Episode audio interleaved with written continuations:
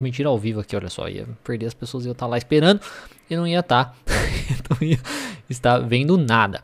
Tá. Espero que dessa vez a conexão funcione, né? Porque na segunda-feira ficou toda cagada, toda travada. Mas eu fiz algumas alterações aqui. Mudei na, a qualidade da, do vídeo, enfim. E aí vamos tentando, né? Essas coisas. Então, se você está chegando aqui pela primeira vez em qualquer um dos canais, seja no YouTube, seja no, no Instagram, tá? É, o meu nome é Diego Falco, sou psicoterapeuta cognitivo comportamental e nessa aula aqui ela é dedicada para psicoterapeutas de modo geral ou estudantes de, psicologia, estudantes de psicologia também. Eu quero falar sobre como saber o resultado que você quer alcançar aí no seu paciente aí durante o tratamento. Deixa eu só aumentar um pouquinho aqui, ó, porque tá minha cabeça tá Aí agora tá melhor. tá, com o paciente, né, na terapia.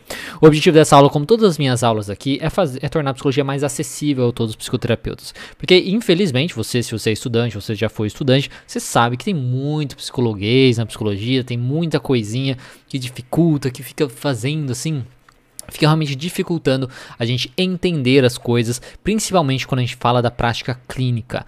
Né? Infelizmente, os professores não são tão claros, são meio crípticos, né? na verdade, assim, e não falam a real, né? não falam realmente como funciona a prática clínica, né? deixando a gente no vácuo sem saber como fazer, e a gente fica assim, nossa senhora, como fazer? E a gente fica muito mistificando, às vezes não começa por aí vai. Então, minha ideia é fazer com que você elimine a sua insegurança de começar os seus atendimentos tá?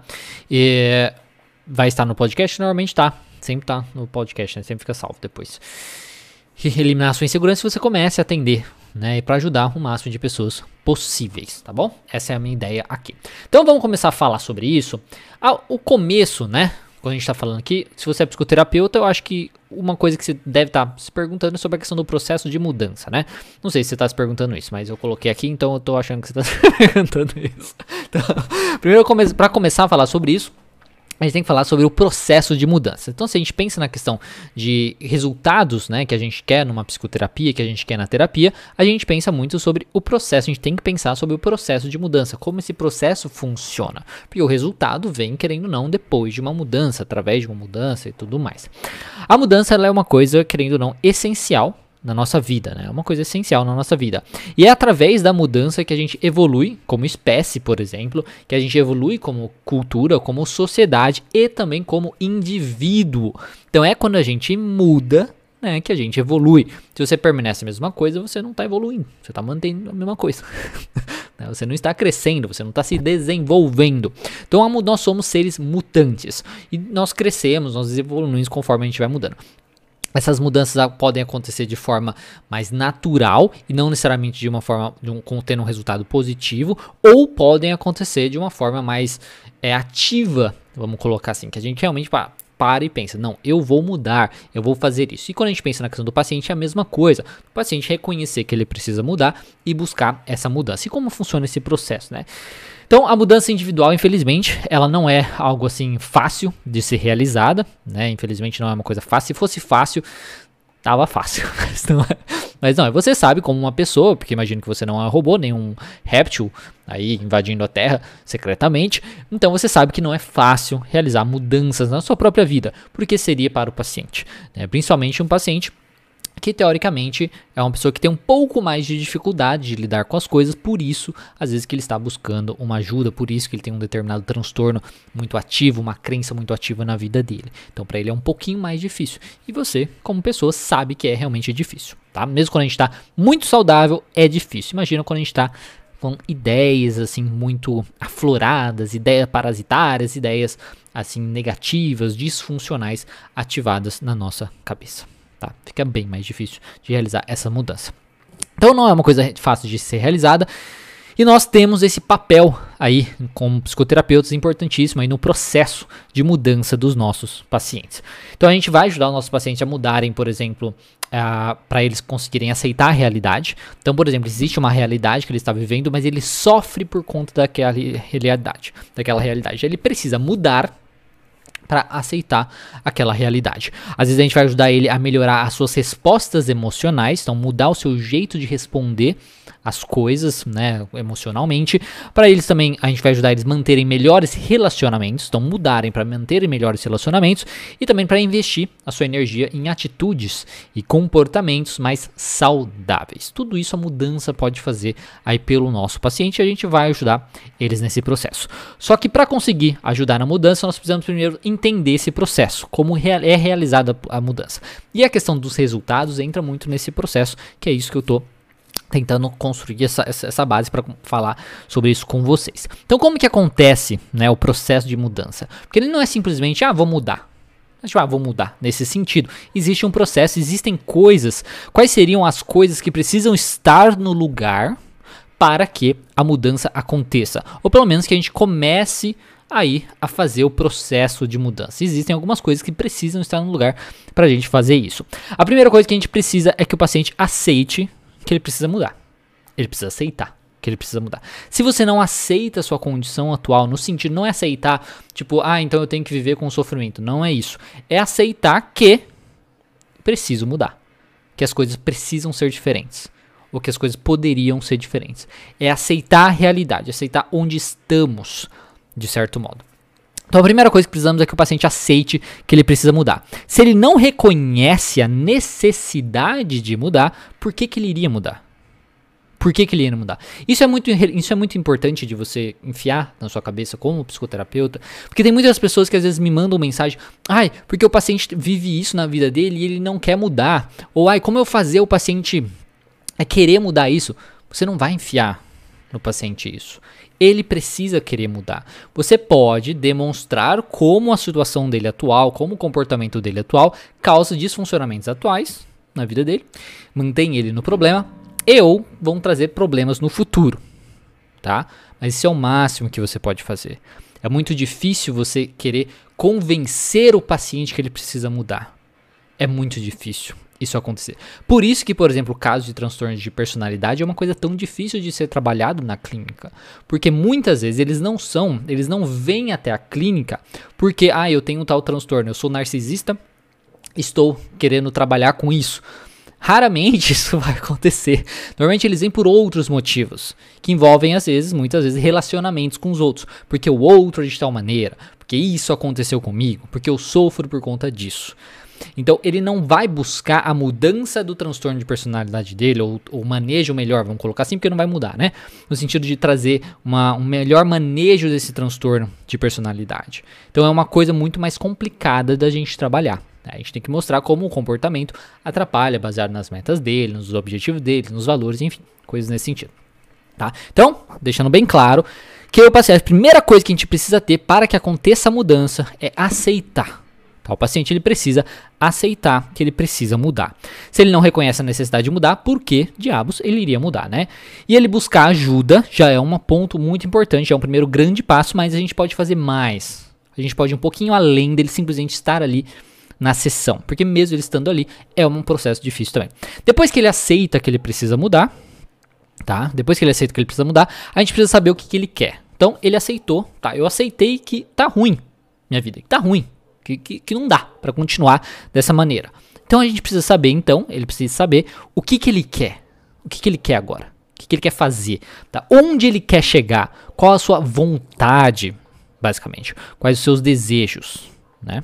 Então, com esses dois pontos iniciais, onde ele quer, onde ele está, aceitando essa realidade ruim dele, na cabeça dele, é ruim, né? Que traz sofrimento, enfim, deixa ele distante do, que ele, do objetivo dele, dos valores, enfim.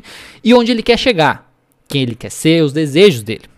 Nós temos esses dois pontos iniciais, onde ele está e onde o atual, o, o, atual estado da vida dele. E onde ele quer chegar, que são os objetivos de vida, quem ele gostaria de ser, o que ele quer alcançar e por aí vai. O próximo passo da mudança, e que é um dos mais difíceis, que é justamente o objetivo de falar aqui com vocês, é transformar esses desejos aqui, né, que ele quer alcançar, em metas realistas e claras. É assim que você vai saber qual, como saber o resultado do processo aí do trabalho clínico.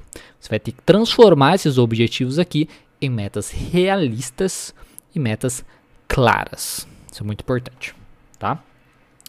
Muitas pessoas, querendo não sabem, conseguem perceber que a vida delas tá uma merda. Todo mundo sabe. Você consegue saber. Você sabe. Ó, você como psicoterapeuta, você sabe exatamente na sua própria vida. você sabe, você sabe. O que, que você poderia fazer diferente para ter uma vida melhor, para ter um relacionamento melhor, para ter relacionamentos melhores com os amigos, com a família, relacionamento amoroso, para conseguir se aproximar das pessoas, para conseguir é, ter um melhor trabalho, enfim, qualquer coisa. Você sabe mas você não faz. mas você não faz. Mas reconhecer, né? A maioria das pessoas consegue fazer isso. Consegue reconhecer que a vida tá uma bosta. Pô, minha vida tá uma bosta. Eu gostaria de mudar. Preciso de que, que aquilo seja diferente. Então, se você sabe, o paciente também sabe disso. Então, elas sabem que poderiam mudar algumas coisas e o que elas gostariam que fosse diferente. Tá? A maioria das pessoas consegue isso. Mas poucas conseguem, querendo ou não, é, pensar em transformar os seus desejos em coisas realistas e claras. Por isso que é uma coisa, é um processo que eu falo que, que é um, uma coisa talvez um pouco mais difícil. Esse processo que a gente precisa transformar os objetivos em coisas claras e realistas. Porque quando a gente, beleza, a gente reconhece que está uma bosta, a gente reconhece o que poderia ser diferente, mas se a gente não transforma isso aqui em coisa realista, em uma em coisa clara, fica muito distante. Vai ficando muito distante. E aí é, é muito mais fácil da gente não tomar uma ação, da gente não fazer nada para mudar. Porque isso, nossa, isso é tão irreal, isso não é claro também, é muito, né, tipo, embaraçado, tá? Exatamente o que eu quero, nem sei exatamente o que eu quero, sabe? O como eu saberia se eu cheguei lá, né? Coisas nesse sentido. Isso vai deixando cada vez a gente mais distante dessa meta, né? então deixa o paciente cada vez mais distante dessa meta. Isso impossibilita ele de tomar alguma ação, tá? Então isso é muito é, importante. E a última parte do processo é o desenvolvimento aí de estratégias. Então, voltando aqui, é estabelecer é a aceitação. A primeira coisa, ele precisa aceitar que ele precisa mudar, ele precisa reconhecer os desejos dele, aí ele precisa transformar esses desejos, esses objetivos em metas claras e realistas.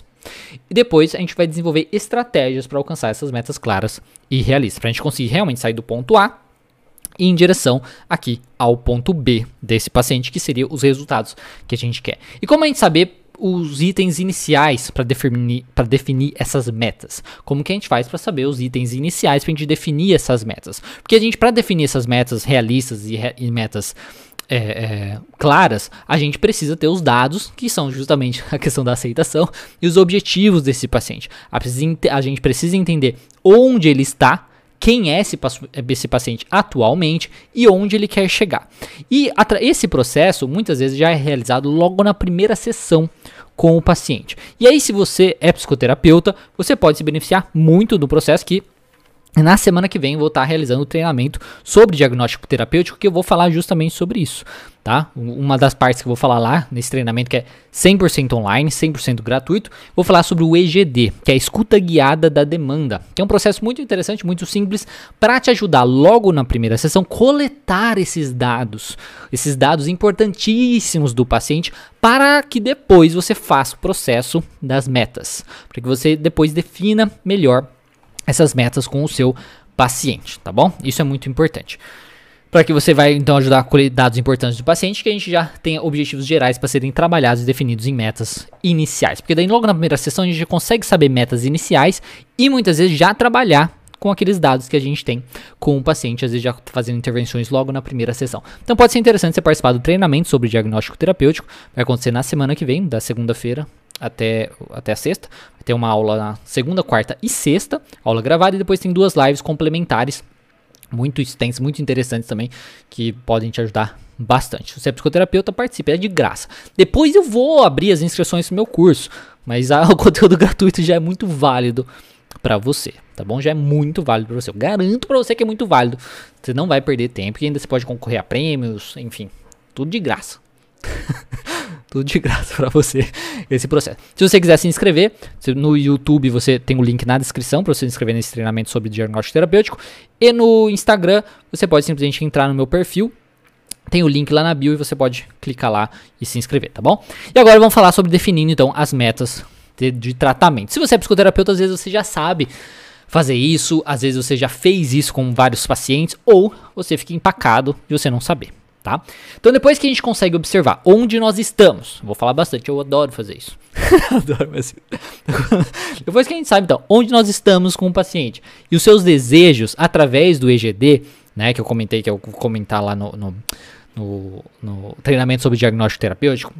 E também da avaliação das áreas da vida, né, que eu também vou comentar lá um pouquinho no, no treinamento sobre diagnóstico terapêutico. Depois que a gente tem todas essas informações, a gente parte então para definição de metas mais realistas e metas mais claras. O que a gente tem que fazer aqui é passar por cada objetivo que a gente tem, objetivo mais geral que o paciente tenha nas mais variadas áreas da vida dele, por aí vai, e tentar descobrir, tá, a, a real possibilidade desse objetivo ser atingido. Quando a gente fala na realidade, envolve essa questão. A gente tentar ver a real possibilidade, será que realmente é possível esse objetivo ser atingido. Na terapia cognitivo comportamental, a gente trabalha com a realidade. A gente não trabalha com ideias fantasiosas. Então a gente precisa muito focar na questão de realidade. Não importa o quanto o paciente queira alguma coisa. Muitas coisas não serão possíveis de serem realizadas. Seja porque é algo totalmente mágico, totalmente, totalmente assim fora da realidade, seja porque muitas vezes ele não é capaz de fazer aquilo. Talvez não é capaz em qualquer contexto, talvez não é capaz naquele momento, aí você vai ajudar ele a desenvolver a capacidade para aquilo. De qualquer maneira, a gente precisa saber a realidade. Porque se você não sabe a realidade, você não vai saber se ele não é capaz naquele momento ou se é em todos os contextos, por exemplo. Ou se aquilo é irreal ou não, tá? Então isso é muito importante. E como que a gente faz isso? O que a gente deve fazer é passar por cada objetivo, como eu disse, que o paciente tenha, aí descobrir a possibilidade real desse objetivo ser atingido. Que, como que a gente faz isso? É através de questionamentos sobre a capacidade do paciente de realizar essa mudança. Que poder ele tem sobre isso? Será que ele tem algum poder sobre isso? Porque às vezes ele quer mudar as outras pessoas.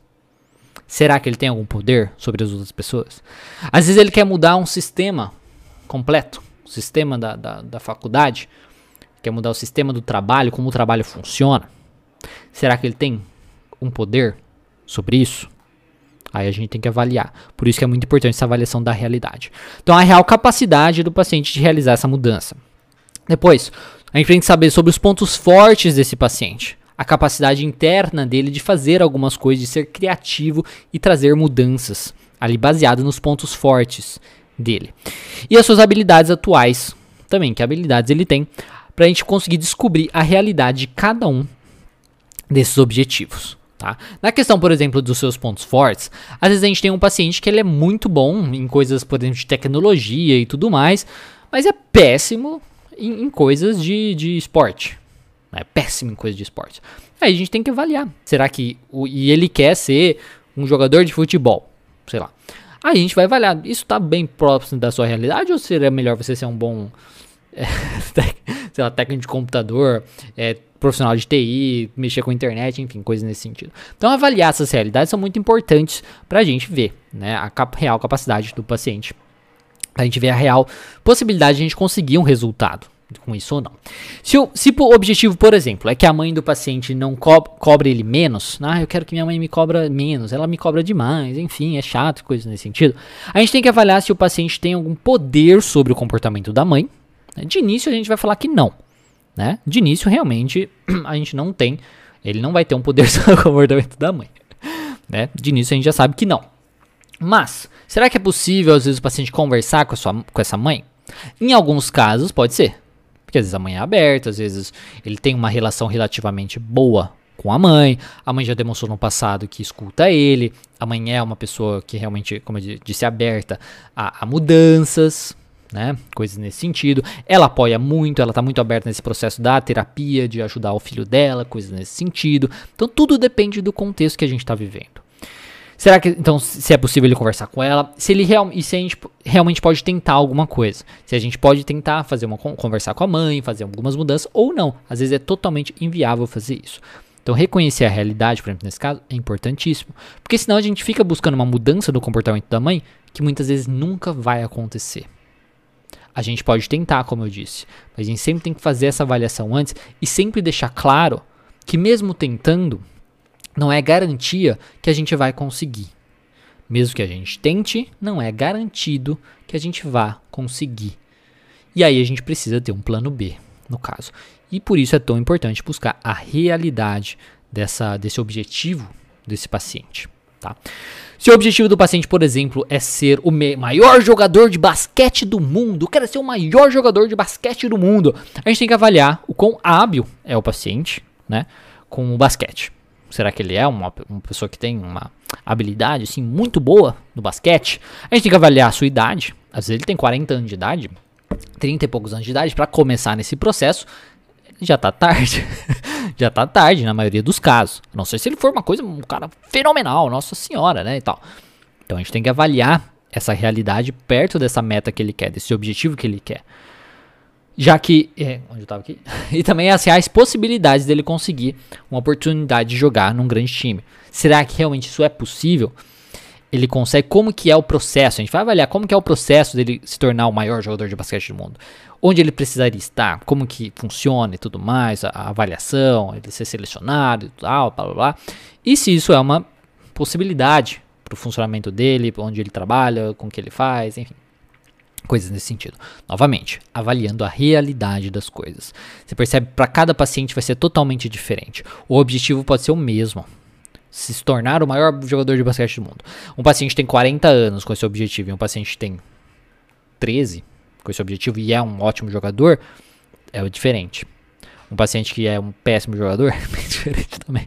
Então é uma coisa que a gente vai avaliando. Por isso, voltando, eu volto nisso, a gente tem que avaliar essa realidade para o contexto do paciente. Isso volta no que a gente fala, no que eu falo a gente, mas sou eu, né? Poucas pessoas falam isso, o que eu acho engraçado, porque a própria Judith Beck fala isso, né? Que a terapia cognitivo comportamental ela é adaptável.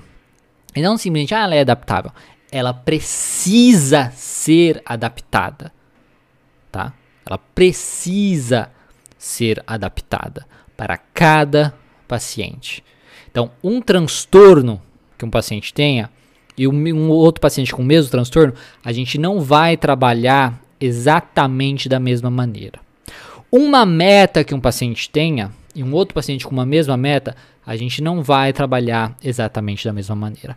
E uma das maneiras, um dos modos a gente descobrir a diferença de como a gente vai trabalhar, do que a gente vai fazer, é justamente vendo a realidade disso para o contexto da vida do paciente. Então você entende, importante que você entenda que verificar a realidade de uma meta, a possibilidade dela realmente acontecer e tudo mais, é um modo da gente saber se aquilo é possível de ser realizado para aquele caso específico, para aquele paciente específico, para que a gente consiga determinar as estratégias certas para aquele paciente.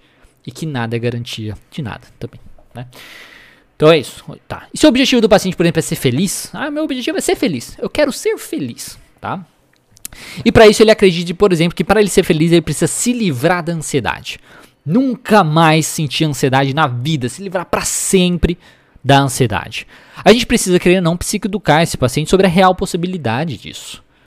Será que existe a possibilidade de você nunca mais sentir ansiedade na vida? Ansiedade, ela é uma emoção natural que todos nós temos e aprender a manejar essa ansiedade é muito mais realista.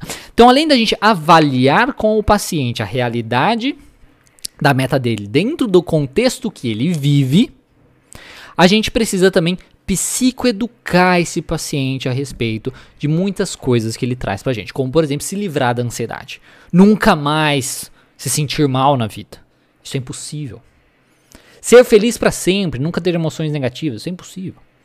Tanto é que as emoções negativas elas são um contraste. Se a gente vivesse feliz para sempre, na verdade, esse feliz ia se tornar normal, né? Porque só existe. Os final de semana só é bom porque existe a semana. Férias só é boa porque não tem, tem, não tem período de férias também. Então, existe sempre esse contraste. A gente vive nisso, faz parte da nossa vida, tá? Então, eu acho que deu para entender que nós devemos pegar cada objetivo então do paciente e averiguar a real possibilidade desse objetivo acontecer. E é assim que a gente vai definindo aí essas metas. Eu repito aqui que a terapia cognitivo comportamental a gente trabalha na TCC, a gente trabalha com a realidade, tá? Não com ideias fantasiosas. Isso é muito importante que fique muito claro. Ao avaliar a realidade de um objetivo, eu consigo saber se realmente é possível ou não de alcançar esse objetivo em qualquer contexto, ou se no contexto atual que a gente está, que o paciente está e tudo mais, não é possível, mas com algumas alterações a gente pode alcançar. Então, às vezes o paciente quer uma coisa que atualmente, do jeito que ele está vivendo, do jeito que ele está levando a vida dele, não é possível ele conseguir isso. Mas, se ele aprender determinadas habilidades, se ele realizar algumas mudanças na vida dele, ele chega mais perto disso ser possível, mas também não é garantia. Então, tudo isso é muito importante que fique claro. Porque se a gente foca em metas irreais, metas que nunca vão acontecer, que tem tipo zero possibilidade de acontecer, ou 0,001, ou meio por cento, ou 5% de acontecer, tá? Porque se metas, se objetivos de 80% de chance de acontecer, às vezes não acontece, por que, que você vai investir num objetivo que tem 5% de chance de acontecer? Tá? É muito difícil a gente conseguir fazer as coisas.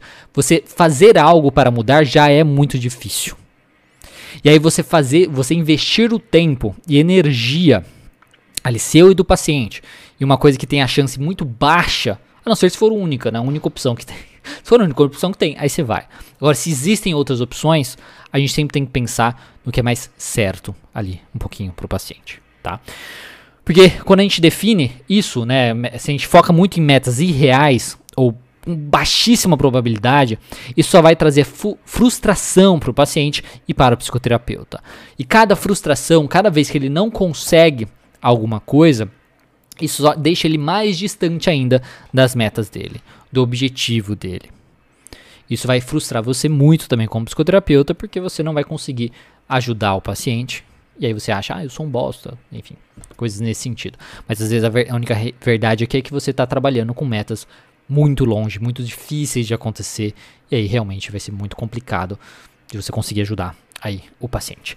Então, ao mesmo tempo que a gente define a realidade de cada um dos objetivos gerais aí do paciente, a gente vai também buscar deixar esses, esses, essas metas, esses objetivos mais claros, tá? Querer ser feliz, por exemplo, ele é muito abrangente. Assim como ter um relacionamento melhor. Ah, eu quero ter um relacionamento melhor com a minha esposa. Isso é muito abrangente. Né? Ou quero conseguir um melhor emprego. Isso é muito geral também. O que a gente precisa fazer é perguntar especificamente sobre cada uma dessas coisas. Então, se o paciente fosse mais feliz, como estaria a vida dele? Então, se ele fosse mais feliz, como estaria a vida dele? Porque o feliz é muito abrangente. O que ele faria diferente na vida dele? Como seria o dia a dia? Como seria a semana dele? Como seriam os relacionamentos dele? Se ele tivesse um relacionamento melhor, como seria esse relacionamento? O como aconteceria? Ele chegaria em casa, né? Encontraria a esposa, encontraria o esposo. E aí? O que, que aconteceria? Ele sairia de manhã para trabalhar? Como seria esse, esse, relacionamento? No final de semana, o que, que eles fariam? Né? Como seria a vida sexual dele? Né? Às vezes é isso que está causando infelicidade. Como seria a questão de reconhecimento de cada um? Da gratidão que cada um faz no relacionamento? Como seria isso? Então a gente precisa ser muito específico muito claro nas metas do paciente. Quando ele traz realmente metas que, ah, eu quero melhorar o relacionamento, quero melhorar quero ter um emprego melhor, a gente precisa saber disso. Se ele tivesse um emprego melhor, como seria esse emprego? Como seria esse emprego? Que tipo de emprego seria? Seria um emprego que ele trabalharia é, menos? Seria um emprego que na verdade ele ganharia mais? Seria os dois ao mesmo tempo? Seria um emprego que ele trabalharia de casa? Seria um emprego que ele não trabalharia de final de semana? Seria um emprego que ele teria férias pagas, né? Tipo, carteira assinada, enfim. Seria um concurso. Como seria esse emprego melhor? Precisa ser muito claro aí, tanto pra gente como paciente. Para que também passe pela realidade. Você vê que quando a gente falar da clareza, é importante que passe também pelo critério de realidade. Porque muitas vezes o, que o paciente quer melhorar nessa questão, por exemplo, não, eu quero melhorar meu relacionamento, tá? Vamos tentar trazer isso mais claro. Como seria esse relacionamento melhor? Ah, se minha esposa. eu, sou, eu, tenho, eu tenho uma mente muito suja. Mas enfim. Eu quero fazer um sexo a três. Vamos supor, supor, que é isso que o paciente traz. Que ele acha que vai melhorar o relacionamento dele se isso acontecer. Tá? Quero fazer um sexo a três. Aí a gente precisa trabalhar com ele a realidade, um, disso acontecer, e se isso está realmente ligado com ter um melhor relacionamento. Né? Porque a probabilidade que isso não vai, a grande probabilidade, existem casais que podem ter isso e ter um melhor relacionamento, existe. Mas a probabilidade é que isso, na verdade, piore, às vezes, o relacionamento, dependendo de onde está vindo esse casal, dos objetivos e coisas nesse sentido. Então, dependendo do que, que significa para o paciente ter um melhor relacionamento, ter um melhor emprego, coisas nesse sentido, nós também precisamos trazer para a realidade, tá? Isso é muito importante precisa entender isso. Tendo clareza então das metas que a gente quer trabalhar, tá? a gente consegue então saber como nós chegaríamos nas metas. Então a gente sabe onde a gente está, a gente fez lá o EGD, que é a escuta guiada da demanda, pegamos todas essas informações, montamos lá junto com a avaliação das áreas da vida do paciente, temos todos esses dados, blá blá, definimos bem essas metas do paciente, passamos pelo crivo aí de, de realidade, definimos de forma mais clara, de forma mais específica essas metas. Agora, tendo isso muito claro, a gente vai, tá, vamos pensar nas estratégias para levar o paciente daqui para aqui. Tá, daqui para cá. De cá para ali. Enfim. é isso. Esse é o processo, tá? Então a gente vai saber, a gente vai conseguir saber como a gente vai chegar nessas metas. A gente consegue também mais facilmente desenvolver as melhores estratégias para alcançar essas metas, tá bom? E eu vou falar um pouco dessas estratégias também no treinamento sobre diagnóstico terapêutico, vou falar assim brevemente, mas enfim, mas podem ajudar um pouquinho é, vocês também. Tá? Eu acho que pode ser muito bacana você participar do treinamento sobre diagnóstico terapêutico, se você é psicoterapeuta ou quer se tornar um psicoterapeuta, que eu acho que vai ser muito útil para você. E aí, lembrando, tá? Eu acho que lembrando aqui, é, todo mundo que está participando do grupo de conteúdo, tem um grupo de conteúdo também, que é um grupo gratuito que eu tenho no WhatsApp. Você pode acessar no YouTube, tem na descrição o link para você participar, que é bit.ly barra do grupo Diego Falco. Ou aqui também no Instagram, tem lá no link da bio, tem, vai ter um botão lá também do grupo de conteúdo, que toda terça e quinta-feira, quando eu faço as lives, depois às 3 horas da tarde eu disponibilizo um PDF, né, disponibilizo aí um PDF para você sobre a live, tá bom? E toda segunda-feira tem conteúdo exclusivo, lá também é um PDFzinho sobre a terapia cognitivo comportamental. Essa semana eu mandei sobre avaliação periódica, ontem, né, sobre avaliação periódica. E hoje às 3 horas da tarde eu vou mandar o conteúdo do PDF desta live aqui. Então se você quiser participar, participe para receber esses conteúdos gratuitos ali também no grupo de conteúdo, tá bom? Isso é separado do do, do treinamento sobre diagnóstico terapêutico, mas eu já falei para vocês como se inscrever no, no treinamento. Da mesma coisa, no YouTube tem o link na descrição e no Instagram você pode simplesmente entrar lá no perfil e se inscrever pelo link da bio, tá bom? Então é isso. Deixa eu só ver aqui, temos algumas perguntas. Vamos ver é, perguntas específicas. É... Diego, e as crenças são trabalhadas ao longo de buscas de alcançar as metas? Sim. Né? Quando a gente define essas metas de tratamento, a gente vai, digamos, a gente definiu as metas de tratamento, a gente desenvolveu as estratégias para trabalhar. Enquanto a gente está fazendo isso, no meio do caminho as crenças vão aparecer. As crenças através de, de pensamentos automáticos disfuncionais, através de crenças intermediárias, através de comportamentos de segurança, elas vão aparecer. E a gente vai trabalhando com elas enquanto a gente vai buscando essas metas, porque elas vão aparecer para tentar fuder com o negócio todo, entendeu? Para atrapalhar a bagaça. E a gente precisa resolver essa, essas metas, essas crenças, conforme elas vão aparecendo. E nesse contexto de querer um relacionamento melhor com a mãe e ela é fechada com a sua sugestão, então a gente pode ver, é tentar desenvolver muito, é, fazer um brainstorm mesmo com o paciente, que é pensar muito sobre alguma coisa, pensar em todas as ideias possíveis seleciona as melhores ideias, tira as piores, seleciona as melhores, vê a vantagem e desvantagem de cada ideia e tenta colocar em prática. Independente de quão, né, for a única possibilidade, né? Testou de tudo, não deu certo, a gente parte para aceitação. É aceitar que isso nunca vai acontecer. É difícil, não é fácil, mas infelizmente muitas coisas da nossa vida a gente tem que aceitar. E uma das coisas isso é muito triste, né? É muito triste mesmo, sabe? É triste. Que uma das coisas que a maioria das pessoas, nós como pessoas, o paciente também, né? É, a gente tem que aprender a aceitar é que o reconhecimento, muitas vezes, dos pais, reconhecimento e tudo mais, é uma das poucas coisas que a gente vai ter e conseguir ter, tirar de outra pessoa. Isso é uma das coisas que causa mais uma das maiores causas de sofrimento nas pessoas, né, em relacionamentos e tudo mais. Por isso que, pelo menos em relacionamento amoroso, né, que teoricamente é, e amizades também, né, talvez, que teoricamente no relacionamento amoroso você escolhe, né, a pessoa para estar com você, priorize pessoas que reconheçam você, que sejam gratos pelas coisas que você faz, pelas pequenas coisas que você faz, e também reconheça o outro. Né, e seja grato pelas coisas que o outro faz para você, pelas pequenas coisas que o outro faz para você durante seu relacionamento. Na família isso é um pouco mais difícil. Você pode tentar fazer esse processo de ele fazer isso, né? Mas é, o contrário nem sempre vai acontecer, né? É... Muitos, pacientes querem relacionamentos melhores desde que o outro muda, exatamente. Aí a gente tem que ver a realidade disso, volta naquilo que eu falei, a gente tem que ver a realidade disso, né? Mostrar para ele a realidade disso e partir para aceitação, né? O áudio tá baixo é, é, porque eu tô sem microfone aqui no, no Instagram, né? Quando a meta interfere o outro, interfere o outro, como conduzir? É, quando a meta interfere o outro, no sentido, interfere outra meta, né? A gente vai trabalhando com as duas juntos. Eu não entendi muito bem a pergunta.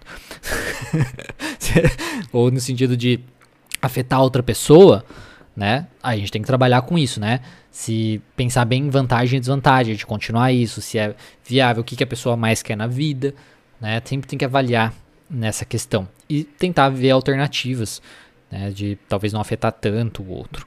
Tem um paciente que tem vontade de diminuir o uso da maconha. Como isso é possível? É, então, aí você precisa ver junto com ele. Acho que é muito importante trabalhar bem meta mesmo dele, assim, de tipo, é vantagem e desvantagem, né? Tipo, olha, o que, que você vai ganhar, né, fazendo isso, quais os benefícios, realmente foca muito nisso nas metas, mas vê as desvantagens de, de não usar a maconha, tá? Porque, ah, mas não tem desvantagem. Na cabeça dele tem. Se tivesse, ele já teria. Se não tivesse, ele teria parado já. Então, trabalhar com as desvantagens na cabeça dele. Você precisa descobrir isso. Ele precisa descobrir isso também. Deixar bem claro isso. Quais as vantagens de parar de usar a maconha é muito importante. para que você trabalhe junto com ele isso para que ele veja que não são realmente desvantagens, que os benefícios dele parar de usar serão muito melhores. E aí parte para a parte bem é, comportamental, né? Veja questão de evitar comprar, evitar ter contato, ver onde ele utiliza, né? Ah, é sempre que ele sai com os amigos, aí os amigos dele ficam usando, não sei o que e tal. Tem que avaliar essas questões, né? Então vai muito de cada, de cada caso. Aí. A TC é a melhor abordagem para trabalhar concentração não sei se é a melhor abordagem para trabalhar com isso, mas ela pode ajudar bastante na concentração. Principalmente quando a gente trabalha, quando a gente treina uma parte, a parte de mindfulness e tudo mais, meditação pode ajudar bastante, tá? A Gabriela completou aqui. Quando a meta interfere a outra pessoa, relacionamento afetivo, por exemplo. Então, né, tipo assim, às vezes o que eu quero na vida vai, vai ser ruim pro outro, né? Não afeta o outro. Entra naquela questão do que eu falei do do sexo a 3. a pessoa quer essa meta, mas afeta o outro, né? E aí por isso que a gente tem que passar para essa questão de realidade, o que, que realmente mais importa e pesar as coisas, né? E pesar as coisas, porque muitas vezes não vai ser possível justamente porque tem esse outro.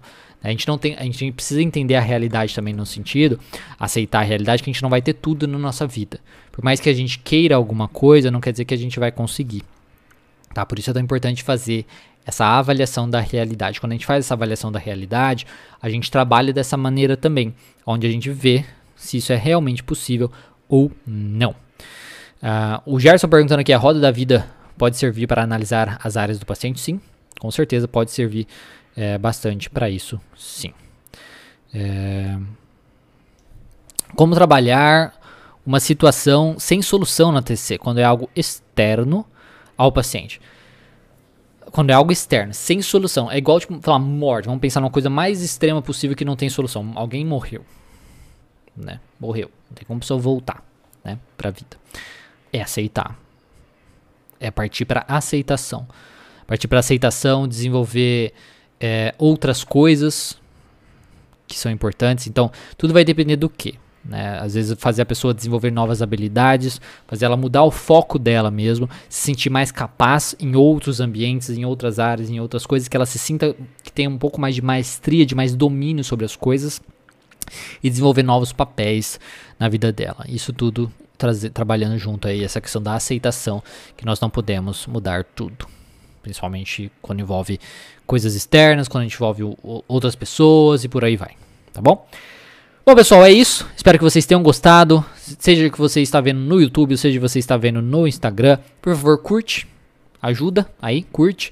É, dê um gostei. Gostei no YouTube. Dê um gostei. Se inscreve no canal se você não for inscrito. Siga o Instagram se você ainda não se inscreveu no Instagram. E compartilhe com quem acha que talvez pode gostar desse assunto, seja estudante de psicologia, é psicoterapeuta e por aí vai. Tá? O Gerson até complementa aqui, quando não tem solução tem que aceitar. Isso pode demorar muito para a assimilação do paciente. Sim, pode demorar bastante. É, é foda mesmo. Aceitação é difícil, né? Nós mesmos temos dificuldade de aceitar. É sofrido, né? Aceitar a nossa, falta, nossa impotência, a nossa falta de controle das coisas. É foda. Mas ao mesmo tempo, isso ajuda a gente buscar alternativas. Né? Quando a gente vê que não tem jeito, né? Aquilo que a gente é impotente frente a muitas coisas da nossa vida, a gente vai tentar buscar alternativas. É buscar soluções diferentes, buscar a felicidade em outros locais, enfim, coisas nesse sentido. Né? Traz grandes mudanças aí na nossa vida. Bom, pessoal, é isso. Lembrando então, YouTube, na descrição tem o link para o grupo de conteúdo, onde vai ter o PDF dessa live, e também para você se inscrever gratuitamente no treinamento sobre diagnóstico terapêutico. Muito conteúdo excelente para você gratuito sobre terapia cognitivo comportamental, para você já conseguir trabalhar no seu primeiro sessão com o paciente. E no Instagram, entra no meu perfil, tem um link na bio, que é um link na biografia Aí tem um link lá, você vai entrar, vai ter um botão, vai ter um botão para as duas coisas, grupo de conteúdo e também para você se inscrever nesse treinamento sobre a diagnóstico terapêutico. Se eu tenho alguma aula sobre conceitualização, tem sim lá no YouTube principal Terapia Cognitiva Online, você consegue encontrar, tá bom? É isso. Então muito obrigado. Depois até falar aqui, ó, o Fernando entrou agora. Falar, Fernando, apareceu aqui a opção de poder adicionar como moderador. Então agora existe no Instagram a possibilidade de colocar como moderador no Instagram. Excelente. Só que Aí você tem que ficar no chat também, assistindo a live ao mesmo tempo. Mas é isso aí. Muito obrigado a todo mundo que participou. Um bom dia. Eu sempre esqueço aqui onde tem que encerrar primeiro. Eu acho que tem que encerrar primeiro aqui no Streamlabs. Vou terminar aqui. Muito obrigado. Um bom dia para